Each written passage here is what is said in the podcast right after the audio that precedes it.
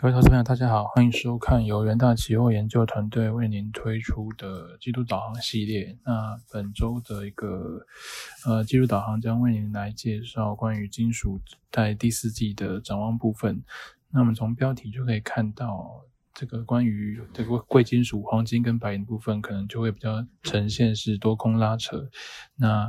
大幅震荡的一个状况。那另外，在民生金属的铜跟铝，这可以看到目前他们面临的一个供应危机，有可能在第四季还会持续，那也都会成为铜价跟铝价继续上行的动能。好，那在第二页的部分，这是我们这一次的一个大纲哦。那最主要在贵金属部分，可以看到目前就是呃受到美元跟美债值利率攀升的一个压力嘛，再加上说基金买气也稍微比较疲软一点，都让经营是承受比较大的一个这个压力。那是因为呃目前这个。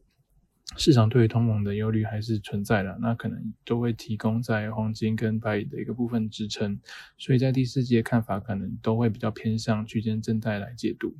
那另外在民生金属部分，哦，在之前是受到这个中国工业动能放缓的一个关系。让铜价比较偏向在这个区间的一个整理。那在铝的部分，则是因为受到能耗双控的政策影响，整个供给都受到一些冲击。那在第三季是一路的一个上行。在第四季的部分，则可以看到是因为受到目前这个全球能源危机的一个干扰嘛。那短线上来看，可能都还不会有太快的一个。一个一个解决的一个一个方向那再加上说减碳愿景也是推动需求正面的前景，都有利同铝向上表现的一个空间。OK，那接下来在第三页我们可以看到，这个是今年近半年来的一个走势。那最主要呃，大概就是呈现一个呃比较偏向震荡向下的一个状况了。那最重要的就是可以看到，在上面有列出来的美元正面前景跟通膨压力的一个较量。那另外就是基金买气放缓跟实体需求，哦，包含说这个呃。在印呃黄金黄金在印度的一个实体需求的回升，那在白银部分则是一些绿能啊，像是太阳能后续或是电动车后续的一个白银需求的成长，哦两个部分来做一个角力。那所以在第四季预期就会比较偏向呈现一个呃区间震荡的一个态势。所以在第四页的部分，我这边就是讲一下说，目前这个经营市场遇到的一个比较主要压力，可能就是在于。这个美元的一个正面前景嘛，因为呃，费德在九月的公开市场委员会会议之后，那点阵图显示说，目前大概已经有一半的官员是支持在二零二二年底前就进行升息的。那目前看起来，在十一月中旬也很有可能就开始展开这个缩减公债购债的动作。所以整体而言，对于这个这个美元美元的后市的看法，都会比较偏向正面的情况之下。呃，相对的来说，这些以美元计价的金属就会承受比较大的压力。那另外，在第五页跟第六页就可以看到，目前啊，因为这个美元正面前景，还有这个整个呃美国可能开始收紧宽松政策的影响，基金买期面来说都是比较低迷的。像是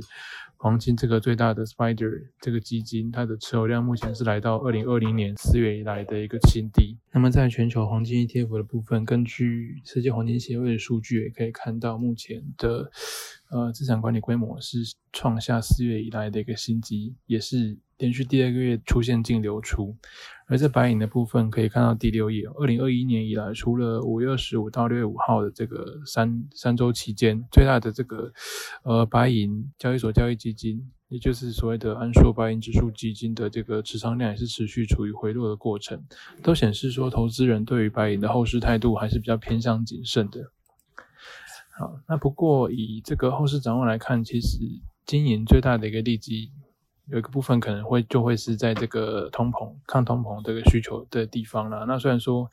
这个美国联储会主席是一再强调通膨是暂时性的现象，但是因为美国政府债务攀高跟这个费的资产负债表的一个扩充，再搭配到近期的一个全球能源危机，可能都让这个通膨的一个呃。可能都会持续处于一个居高不下的状况了，那这个就会有利黄金白银的抗通膨买气。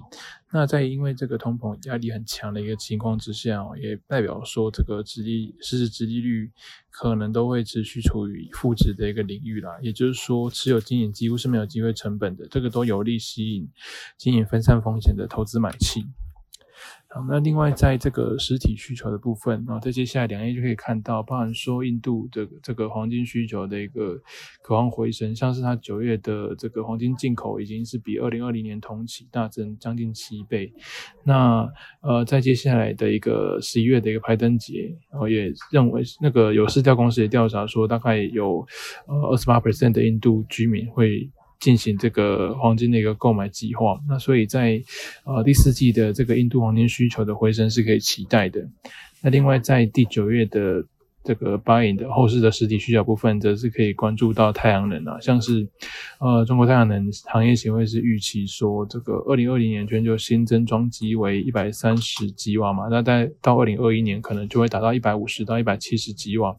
整个十四五的期间，全球年均的新增太阳能装机量也在两百一十到两百六十吉瓦之间。那讲吉瓦这个数字，可能大家。不会，这个可能会比较抽象一点的，比较没有概念。那我们看图就可以知道，在右边这个图部分其实就是一路上行了，代表说这个白银在太阳能的一个需求部分也是会持续的成长。那所以在第十页的这个贵金属总结的部分，我们就可以看到，其实呃，黄金的部分主要是受到手表前景的一个阴霾影响嘛，但是因为它的保值需求，这个抗通膨，还有说还有一些这个避险的一个需求仍在的情况之下，还是会让这个黄金获得部分的一个支撑，整体来说会呈现一个区间整理的态势。而在白银的部分，那当然是除了这个刚刚讲到的这个美元正面前景的影响嘛，那另外它的工业属性也让它因为受到中国工业段放缓的影响，是有比较这个承压一点。那不过随着这个太阳能发展跟电动车市场的一个扩张，再加上说它也是有一些抗通膨的一个需求存在了，都还是会呃提供部分的避险支持。所以白银整体来说也会跟黄金一样呈现一个比较区间整理的状况。好，那以上就是这个贵金属的第四季的展望。那接下来我们再看到民生金属的部分。那民生金属这次想跟各位来说明的是近期涨势非常强劲的铝，然后还有这个我们所谓的这个铜博士。那当然在这近期的一个态势可以看到，铜它可能就会比较偏向一个大呃。之前此前是呈现一个比较大型的一个震荡整理区间了，那直到近期，因为能源危机的关系了，才呈现一个比较大幅的拉升。而铝的部分则就是从图上显示，就是一路的一个走高嘛。那最主要就是在能耗双控啊，跟先电限产这些交互影响之下，导致说这个对于铝供给的前景有一个大幅收敛的预期。好，那所以在第十二页我们就可以看到，目前这个。在民生金融市场，当然最大的议题就是在这个供给收敛嘛，也就是说能源成本大幅飙升的一个状况。那么从近期轻原油跟天然气价格的一个走势来看，都是一度创下多年的一个新高嘛。那再加上第四季，因为这个北半球各国担心冬季的严寒状况，争相囤积天然气。那东方原本就已经短缺的天然气供应是更加的吃紧，那我们就可以联想到说，在后续的一个能源成本，也就是经验成本的部分哦，都不会有太小的一个一个一个涨幅了。所以，在这个能源价格大幅飙升的一个情况之下，冶炼厂可能不堪这个这个成本的一个增加嘛，那只好就涨价来转嫁成本，那也就是导致说金属价格大幅大幅上升的一个关键原因哦。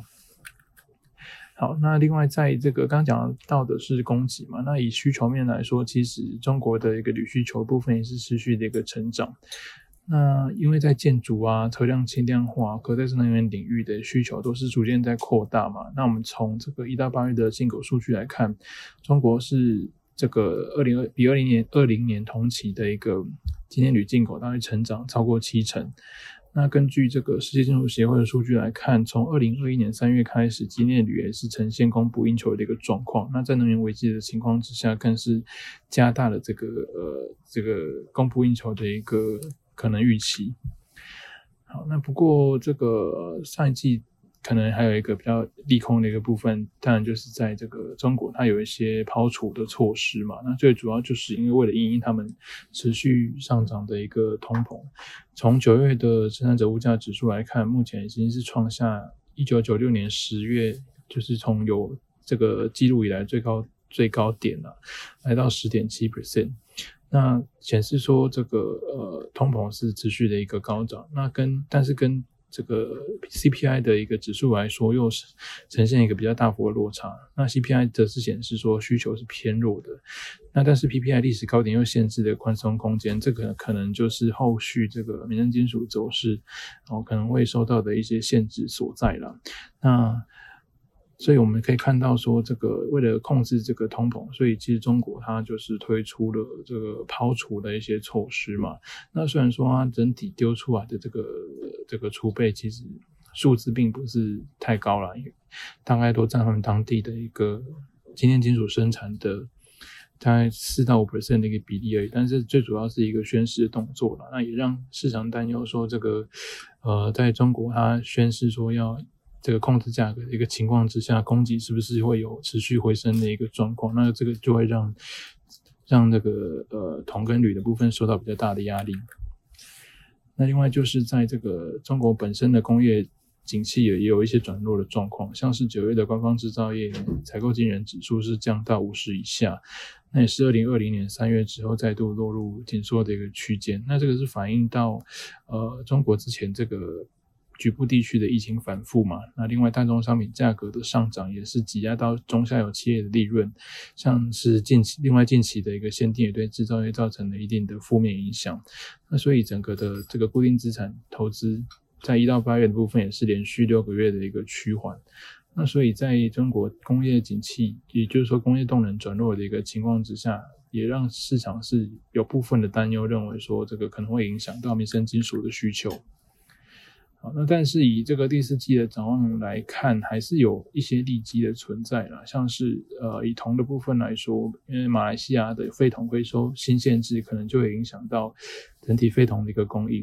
因为中国它从二零一九年开始就禁止进口这个呃像是绝缘铜线啊或电极碎屑的一些废铜，那使得中国废铜进口大幅下滑。那直到这个二零二零年第四季，中国将含铜量比较高的废铜跟废黄铜重新分类为可回收资资源，才让废铜进口回升。那在这个他们要求废铜进口的这个品质好一点的情况之下，他们。转向就是从这个马来西亚进口高纯度的一个废铜嘛，那也让马来西亚成为中国最大的废铜进口来源。但是因为马来西亚现在也开始啊想要这个拒收这个品质太低的一个这个废铜了，那他们定定了新的一个进口纯度的门槛。那在这个高门槛情况之下，可能会导致说这个呃废铜这个。进口然后大幅下滑甚至停止，那导致说废铜市场的供给大幅收紧，这个的后果就是可能会迫使中国贸易商转向进口纪念铜。那对于铜的一个需求来说，可以就是可以说是蛮大的一个利多，那就会带动铜价的一个上行动能。那不过还是需要留意到，说目前的这个，因为受到疫情反复的一个影响嘛，那这样说限电限产啊，供应链短缺，跟这个房地产行业困境等等的影响，其实中国的一个经济动能是有在放缓的。它第三季的 GDP 大概走年增四点九 percent，那也是创一年来一个新低。而这个国际货币基金组织最新的世界经济展望的报告也是认为，也是把这个。二零二一年全球成长的预期比七月的时候的估值下调零点一个百分点，那所以在这个呃经济动能可能没有像之前预期的这么乐观的情况之下，也需要留意到这块对于民生金属需求的影响。OK，所以整体来看，目前这个铜跟铝其实都还是呃偏向正面来看待了。那铜的话，包含说马来西亚废铜回收的新限制，可能导致说这个呃中国贸易商转向进口精炼铜。那另外，在这个能源价格飙升的情况之下，也引发精炼商减产的一个预期。那配合说目前的库存是啊大幅的一个下降，都带动铜价突破之前的一个区间整理，那站回了外援的关卡。那在之后，我们随着这个能源危机，可能短线上没办法那么好控制啊，那也淡化了这个美元上涨跟中国工业动能放缓带来的一个压力。再加上说，中国它其实在绿色能源需求这一块哦，后续是蛮大的一个蓝海，都提供铜价的一个支撑，所以它在第四季的一个呃走势，可能就比较偏向正面来看待。而在铝的部分。可以看到，其实受到这个能耗双控政策的一个影响嘛，那又遇到这个这个能源危机，使得说它整体的供给目前变得非常的一个吃紧。